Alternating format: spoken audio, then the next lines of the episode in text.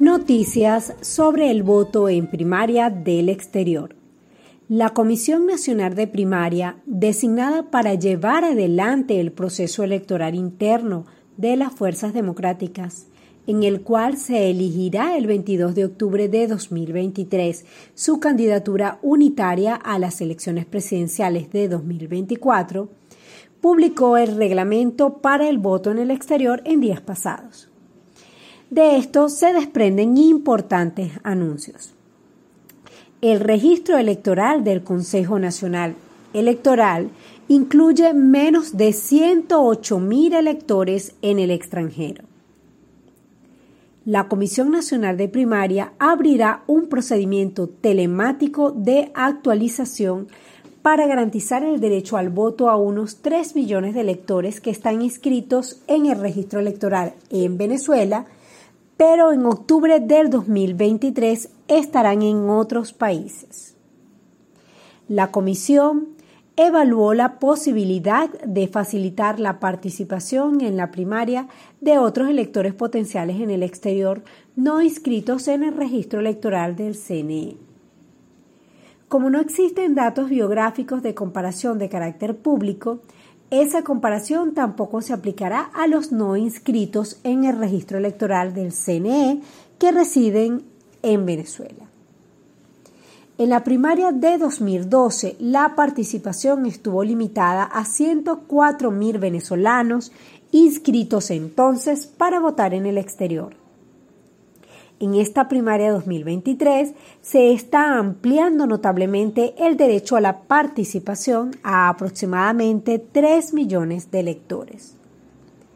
Al concluir la actualización, la Comisión Nacional de Primaria confirmará las ciudades y localidades donde se encuentren suficientes electores para justificar un centro de votación y donde se forma un equipo de trabajo que lo pueda operar eficientemente y el domingo 22 de octubre se llevará a cabo la elección primaria de modo presencial en esos centros de votación.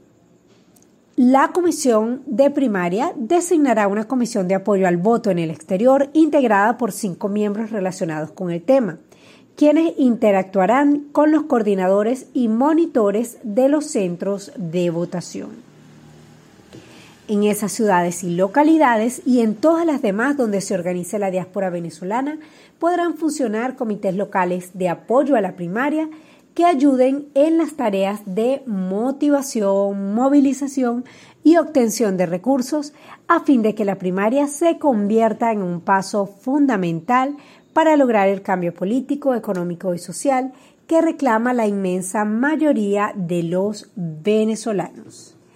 Estas fueron entonces, amigos, noticias sobre el voto en primaria del exterior de parte del equipo de venezolanos siempre. Ahora vamos a una pausa y al regreso volvemos con más información de interés.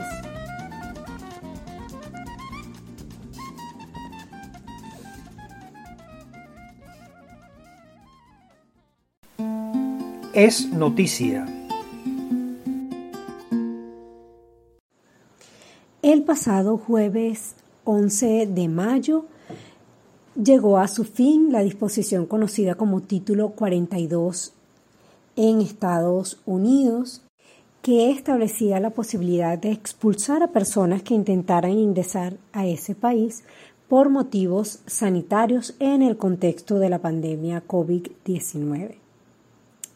Luego de la finalización de la vigencia de este llamado título 48, la disposición que mm, queda vigente es la conocida como título 8, que establece la posibilidad de expulsar del territorio de Estados Unidos y prohibir la admisión de estas personas en los siguientes cinco años, así como también la posibilidad de que enfrente un proceso penal para aquellas personas que intenten cruzar de forma ilegal la frontera de Estados Unidos. Esta disposición, conocida como título 8, también establece la posibilidad de calificar como no actos a estas personas que crucen de forma irregular la frontera de Estados Unidos. En medio de este cambio de las disposiciones migratorias de Estados Unidos, el gobierno de ese país ha señalado que la principal vía legal que tendrán las personas que deseen solicitar algún tipo de protección migratoria será a través de una aplicación móvil denominada CBP One que le permitirá a los ciudadanos, a las personas que deseen solicitar algún tipo de asilo, concertar una cita con las autoridades migratorias de ese país. El secretario de Seguridad Nacional de Estados Unidos, Alejandro Mayorkas, dijo que a través de esta aplicación móvil se otorgarán un promedio de mil citas diarias para solicitar asilo y que si los trabajadores del sector migración de Estados Unidos tienen la capacidad, podría incrementarse el número de citas que atenderían diariamente.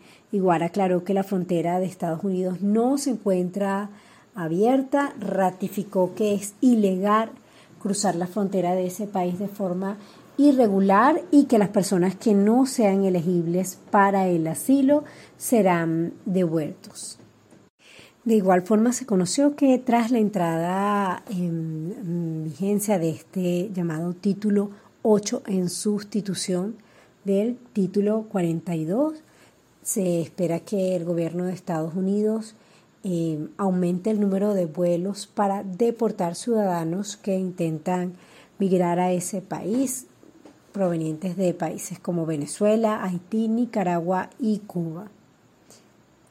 Algunas organizaciones internacionales de derechos humanos han advertido sobre las posibles consecuencias de la aplicación de este llamado título 8. Mm, advierten, eh, por ejemplo, el vocero de Human Rights Watch, quien se dedica a investigar temas migratorios, Ari Sackjor, ha dicho que esta nueva política migratoria podría eh, incidir en un incremento en el tráfico de personas.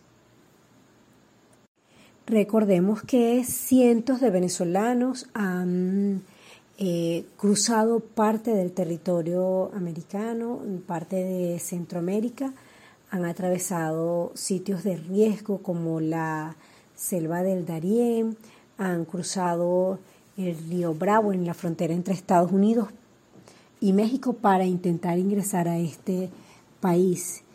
Siguen cada día huyendo cientos de venezolanos tratando de buscar mejores condiciones de vida. Recordemos también que desde hace algunos meses está vigente el llamado parole humanitario, que es una medida que, de acuerdo a las autoridades norteamericanas, permite migrar a ese país de forma legal, teniendo un pariente, un familiar que pueda servir de patrocinador, que pueda garantizar los recursos económicos para la manutención de sus parientes. Este proceso se realiza también vía Internet y da la posibilidad de que de forma rápida ciudadanos venezolanos y de otras nacionalidades que tengan familiares que puedan financiar el costo de la manutención de sus parientes puedan solicitar esta medida de parole humanitario. El gobierno de Estados Unidos anunció que el embajador de ese país para Venezuela, quien ejercía sus funciones desde la ciudad de Bogotá, en Colombia, James Story, culminará sus funciones como embajador luego de casi cinco años de trabajo, las responsabilidades que venía ejerciendo James Story de llevar las relaciones mm, de Estados Unidos con Venezuela, pero desde Bogotá, desde Colombia, serán ahora asumidas por el embajador de Estados Unidos en Colombia, Francisco Palmieri, quien también continuará ejerciendo funciones como embajador de Estados Unidos en el hermano país. Al anunciar la noticia de su despedida como diplomático que atende la oficina para Venezuela de Estados Unidos, Jane Story dirigió un emotivo saludo de despedida a los venezolanos. Escuchemos. Queridos amigos en Venezuela, como es normal de los puestos diplomáticos, mi tiempo como embajador de los Estados Unidos en Venezuela ha llegado a su fin. Como jefe de nuestra misión en Venezuela en estos casi cinco años, quiero agradecer especialmente al increíble equipo de profesionales con los que he trabajado, así como también a mi familia, que ha formado parte de esta lucha por la libertad y la democracia en Venezuela. Tuve la increíble oportunidad de viajar por toda Venezuela después de mi llegada en julio de 2018 desde hablar con pescadores en la isla de Margarita hasta las comunidades indígenas en Azulia, con empresarios en Mérida y Carabobo y muchos, muchos otros lugares. Encontré una gente cálida, siempre dispuesta a comprometerse. La belleza natural de Venezuela también es algo que nunca olvidaré. Desde la grandeza del Santo Ángel hasta la belleza pura de una caminata por vida y el llamado de las guacamayas en la tarde cuando regresan a casa para dormir. Venezuela es verdaderamente un sitio mágico. Pero quiero resaltar algo. El pueblo venezolano. Juntos hemos sido testigos de grandes momentos de esperanza y valentía. Del pueblo venezolano que sabe que la situación actual es injusta, indigna e insostenible. Ustedes, pueblo venezolano, han demostrado una y otra vez su espíritu indomable. Han demostrado que levantarán sus voces, desde las enfermeras en las calles hasta los estudiantes universitarios que piden elecciones, los jubilados y los trabajadores del gobierno que piden un salario digno, los periodistas dispuestos a sacrificarlo todo para llamar la atención sobre la malversación del gobierno. Ustedes han inspirado al mundo a ver a Venezuela como es y a mostrar lo que podría ser. Su lucha ha evidenciado que vale la pena pelear por la libertad Vale la pena aspirar a ella. Vale la pena los sacrificios de un gente común dispuesto a hacer cosas extraordinarias en las circunstancias más difíciles. Ustedes han inspirado a muchos otros que viven bajo sistemas no democráticos. Los Estados Unidos tienen una larga relación con Venezuela, compartiendo modelos culturales y la creencia de que nuestros mejores días están por venir aspiramos colectivamente a cumplir con la visión de Bolívar y Washington, de Santander y Jefferson. Estados Unidos se mantiene firme con el pueblo de Venezuela mientras busca cumplir su destino, vivir en paz, elegir a sus líderes, tener oportunidades económicas, vivir en una sociedad donde las instituciones de gobierno son para todos, no para unos pocos. Que sea escuchada su voz, a gozar de los derechos a la vida, a la libertad y a la felicidad que son universales. Sigo convencido de que llegarán allí. Como dijo Martin Luther King Jr., el arco del universo moral es largo, pero se inclina hacia la justicia. Ha sido un honor unirme a ustedes en su lucha. Sepan que ustedes han encontrado en mí un amigo para siempre. Amigos, vamos a una pausa y al regreso volvemos con más de Venezolanos siempre, voz y señal de los venezolanos en el mundo.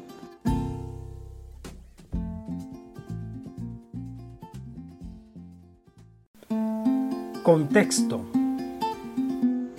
Y hoy en nuestra sección Contexto queremos actualizar para ustedes las informaciones vinculadas con la preparación del proceso de elección primaria para seleccionar el candidato único de los sectores democráticos para el proceso de elecciones presidenciales previsto para el año 2024. Y como les adelantamos en nuestro primer bloque, luego de una semana de que se anunció el reglamento que regirá el proceso de la elección primaria en el exterior, han avanzado los preparativos para que se pueda llevar a cabo este proceso de votación de nuestros connacionales que se encuentran fuera del país.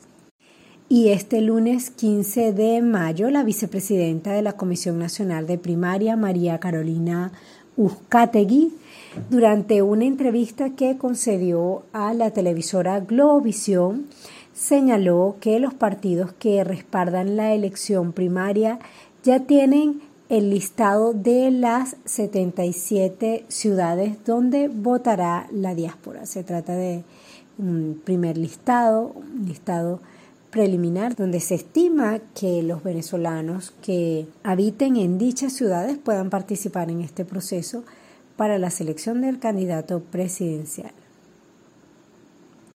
Durante la entrevista hizo un llamado a los venezolanos en el exterior para que se sientan parte de esas decisiones que se quieren tomar a favor de Venezuela y bueno, de manera particular hizo énfasis en explicar un poco cómo va a ser este proceso de votación en este listado preliminar de ciudades.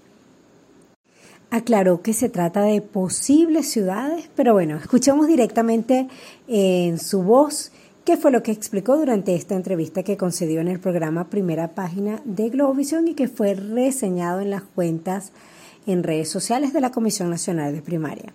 También podemos rescatar lo que es el voto en el exterior, donde incluso ya se, ya se le hizo conocer a las organizaciones políticas los 77 países donde vamos, perdón, 77 ciudades donde vamos a estar cubriendo el voto en el exterior. Hay, hay un registro previo por parte de los electores. Por supuesto, queremos que este, quienes, quienes pueden votar en el exterior, aquellos que previamente hayan estado inscritos en el CNE, o sea, eh, hayan estado inscritos en el REP. Es nuestra única forma de validar de que no tengamos doble votación, por, por, ejemplo. Entonces, este, aquellas personas que ya estuviesen inscritas en el, en el REP y que estén en el exterior, pues van a poderse registrar a través de un sistema que nosotros vamos a proveer en los próximos días y una vez registrado y asignado a una de estas ciudades que hemos definido como posibles ciudades para, para la votación, entonces la persona el 22 de octubre puede acercarse de manera física y manual a votar en este centro de votación.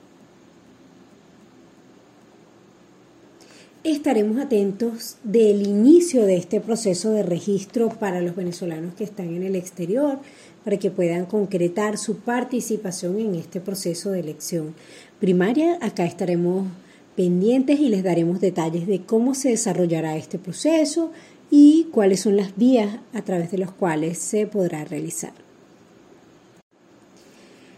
Bueno, mientras tanto, recordemos que la Comisión Nacional de Primaria desde la semana pasada inició el registro preliminar de candidatos para la elección primaria y durante esta última semana continuó sosteniendo, sus miembros, sus directivos continuaron sosteniendo reuniones con los precandidatos para esta elección primaria y de igual forma las juntas electorales regionales de la Comisión Nacional de eh, Primaria, las juntas regionales de primaria, han sostenido reuniones con los actores políticos y ciudadanos de los distintos estados del país. Amigos, vamos a una pausa y al regreso volvemos con mucho más de venezolanos, siempre voz y señal de los venezolanos en el mundo.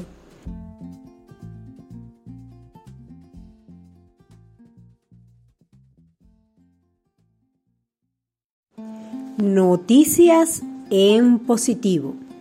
La Universidad de Chicago le otorgó un galardón a la economista venezolana Ana Aguilera por innovar en ayuda internacional para refugiados.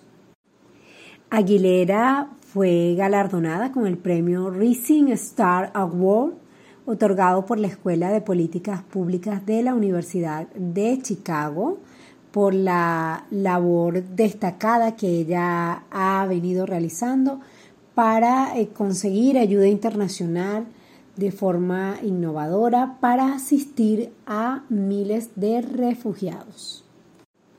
Ana Aguilera se eh, desempeña como especialista en desarrollo social en el Banco Mundial y ella es la responsable de fortalecer la agenda de migración e inclusión social en Colombia, en Centroamérica y en República Dominicana, según reseña el portal Monitoreamos. La Universidad de Chicago reconoció el trabajo de esta venezolana por ser mm, catalizadora y mm, en movilizar 3 mil millones de dólares del Banco Mundial para ayudar a los migrantes venezolanos, centroamericanos y haitianos. Ella es economista egresada de la Universidad Católica Andrés Bello y realizó una maestría en políticas públicas en la Universidad de Chicago y además eh, cursó estudios especializados de metodología de encuestas del programa conjunto de la Universidad de Maryland y la Universidad de Michigan.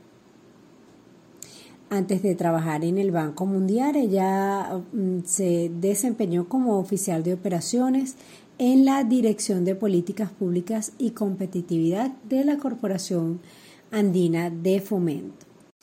Al momento de recibir el premio, la venezolana Ana Aguilera dijo, cito, Trabajar en la agenda de migración en Latinoamérica siendo yo misma emigrante y viniendo de Venezuela y cambiar la vida de tanta gente ha sido un gran honor en mi vida. Desde Venezolanos siempre extendemos nuestras felicitaciones a esta joven destacada, economista venezolana, experta en políticas públicas del Banco Mundial, quien fue reconocido con este premio Rising Star Award de la Escuela de Políticas Públicas de la Universidad de Chicago, otorgado eh, de manera especial a los jóvenes con menos de 15 años de graduados que innoven para ayudar en su entorno. Y en este caso su ayuda fue a favor de migrantes.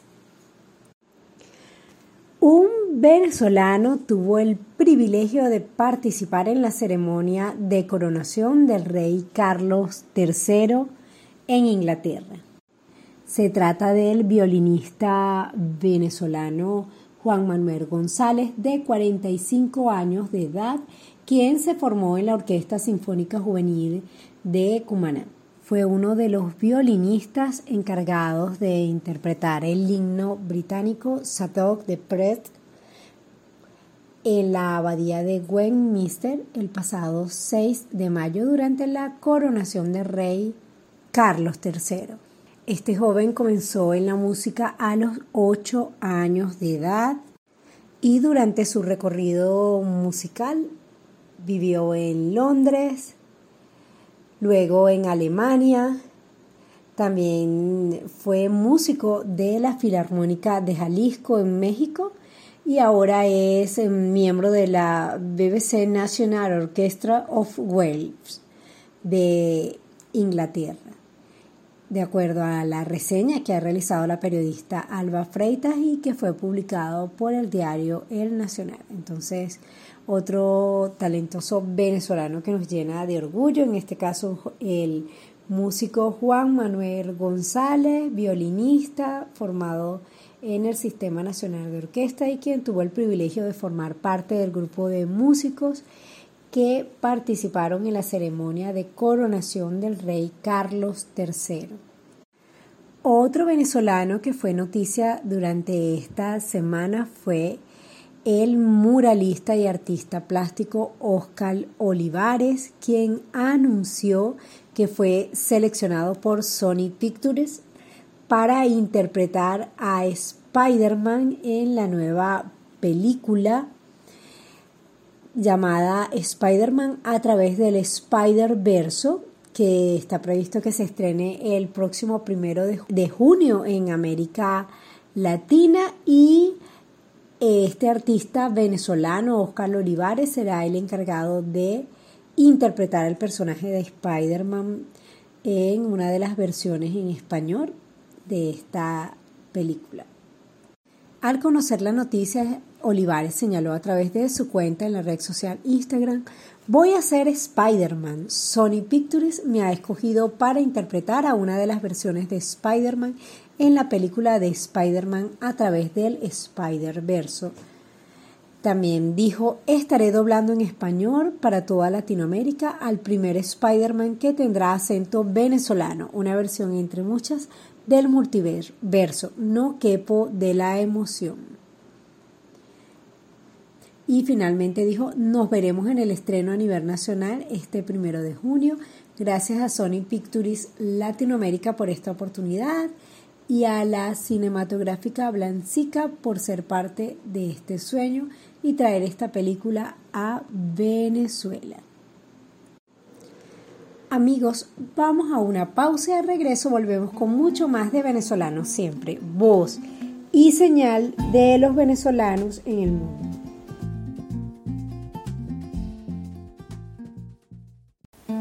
Venezolanos solidarios.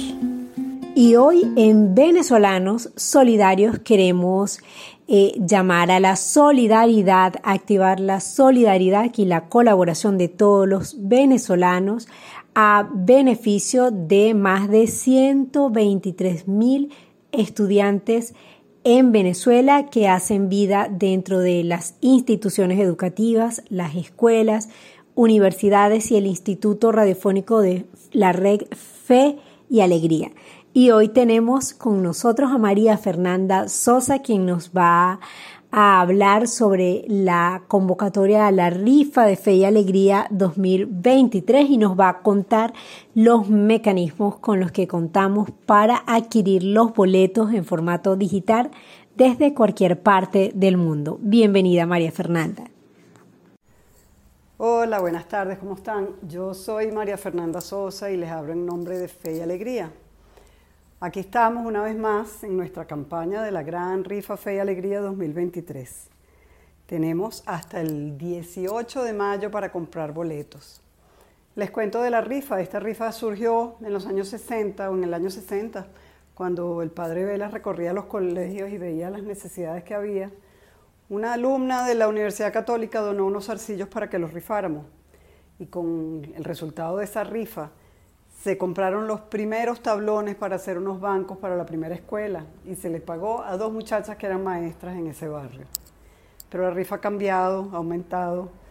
Durante años la vimos en televisión, la promocionó Renio Tolina, la pasamos por RCTV, después Televen nos dio sus espacios y ahora estamos en el 2023 y ya llevamos dos años haciendo la rifa en formato digital. ¿Cuál es la ventaja de que sea digital? Bueno, que cualquiera de ustedes en cualquier parte del mundo donde esté puede comprar sus boletos. Si entran en la página rifa.feyalegría.org pueden seleccionar boletos y pagarlos con distintos métodos de pago sin importar dónde estén. Los boletos cuestan solo un dólar. Y además tenemos este año un montón de premios buenísimos, tenemos, la gente se ha portado bellísimo Pueden entrar en Instagram en arroba rifa fe y alegría BZLA, rifa fe y alegría BZLA, y ahí pueden ver los premios que tenemos que están fantásticos.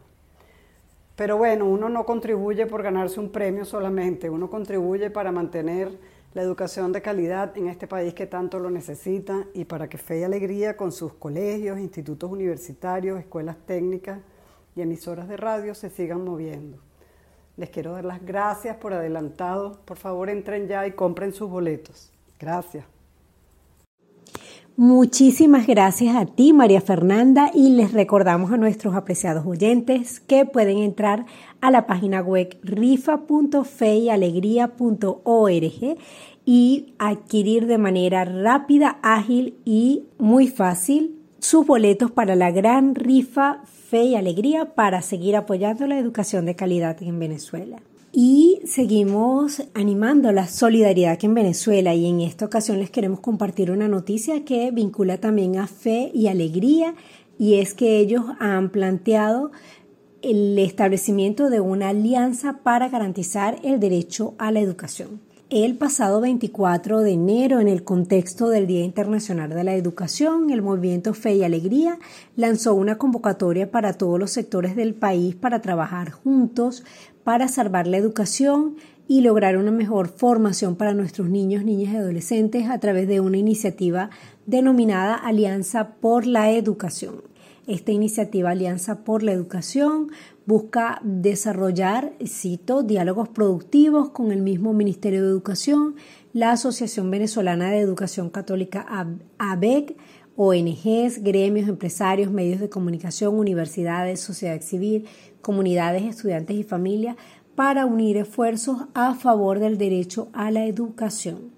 Fe y Alegría está motivada para impulsar esta alianza en los datos preocupantes que han arrojado estudios recientes que revelan, entre otros datos, la gran cantidad de niños que se encuentran fuera de las aulas. Por ejemplo, ellos citan datos de la Encuesta Nacional de Condiciones de Vida del Venezolano, edición 2022, que señala que hay millón y medio de población entre 3 y 24 años fuera de las aulas. También, de acuerdo a la encuesta en COVID, 35% de la población entre 12 y 17 años dejó las aulas por falta de interés, porque no ve importante estudiar. Otro dato que ha revelado esta misma encuesta es que entre 2018 y 2021 Venezuela perdió 25% de sus docentes, de los cuales 59% desertó por los bajos salarios y las malas condiciones del trabajo. Los salarios que reciben nuestros educadores son muy bajos, no le permiten a nuestros docentes eh, vivir en condiciones de calidad de vida, son salarios eh, de entre 18 y 35 dólares mensuales que no permiten eh, pagar los servicios básicos, tener acceso a los recursos fundamentales como alimentos. Todas estas condiciones, todas este, estas limitaciones que se están viviendo en Venezuela han animado esta alianza y a través de una nota de prensa, Fe y Alegría ha señalado que, cito, la Alianza por la Educación quiere sensibilizar a toda la sociedad para que se sumen esfuerzos a favor de la educación, contagiar y comprometer al país en un proceso de fortalecimiento y dignificación de los docentes, desarrollar un presupuesto justo para conseguir la calidad educativa, recuperar las instalaciones escolares, para garantizar que las escuelas del país sean lugares seguros y de aprendizaje para la vida. La alianza también debe impulsar un plan de emergencia y acelerado para la formación de nuevos docentes y la actualización de los que están en aulas Además, la institución está convencida de que muchos padres y representantes quieren colaborar con la escuela de sus hijos. Por eso es fundamental establecer la primera alianza escuela, familia y comunidad, señala la nota de prensa emitida recientemente por Fe y Alegría. ¿Qué pone Fe y Alegría para esta alianza? Pues ellos señalan, y nuevamente cito, Fe y Alegría pone a disposición de todo el país 68 años de trabajo ininterrumpido, su modelo educativo basado en principios de la educación popular, centrado en el prototipo de una escuela necesaria de calidad y que ofrece propuestas de formación del personal en las áreas de pedagogía, gestión y en formación en valores.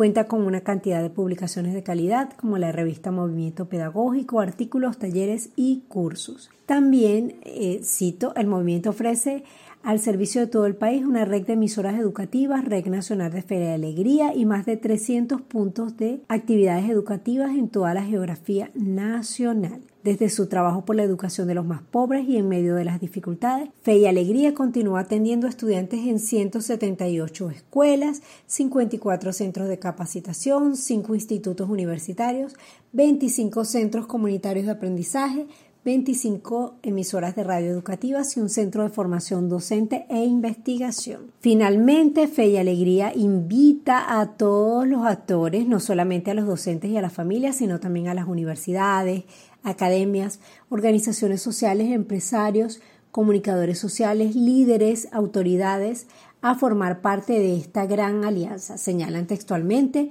y la intención es que se pueda proponer cada actor desde donde está, qué ve que la educación venezolana necesita y qué puede aportar. La alianza es una urgencia, Venezuela se está quedando sin educación y las acciones deben ser prontas. Los niños, adolescentes y jóvenes no pueden esperar, el país no puede seguir en este barranco. Necesitamos una gran alianza para la educación. Nos unimos a este llamado a todas las instituciones educativas, docentes, organizaciones no gubernamentales, sociedad civil, academias a participar en esta gran alianza.